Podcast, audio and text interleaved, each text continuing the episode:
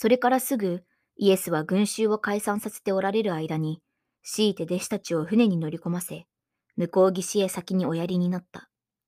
そして群衆を解散させてから、祈るため密かに山へ登られた。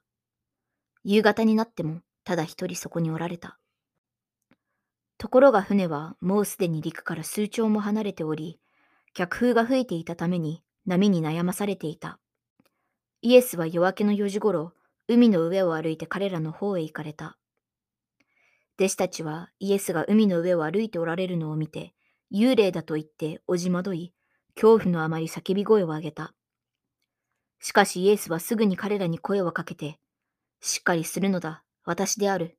恐れることはないと言われた。するとペトロが答えて言った。主よ、あなたでしたか。では私に命じて、水の上を渡って身元に行かせてください。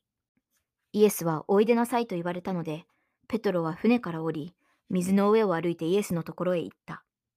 しかし風を見て恐ろしくなり、そして溺れかけたので彼は叫んで、主よ、お助けくださいと言った。イエスはすぐに手を伸ばし、彼を捕まえて言われた。信仰の薄い者よ、なぜ疑ったのか。二人が船に乗り込むと風は止んでしまった。船の中にいた者たちはイエスを拝して、本当にあなたは神の子ですと言った。それから彼らは海を渡ってゲネサレの地に着いた。するとその土地の人々はイエスと知って、その付近全体に人を使わし、イエスのところに病人を皆連れてこさせた。そして彼らにイエスの上着の房にでも触らせてやっていただきたいとお願いした。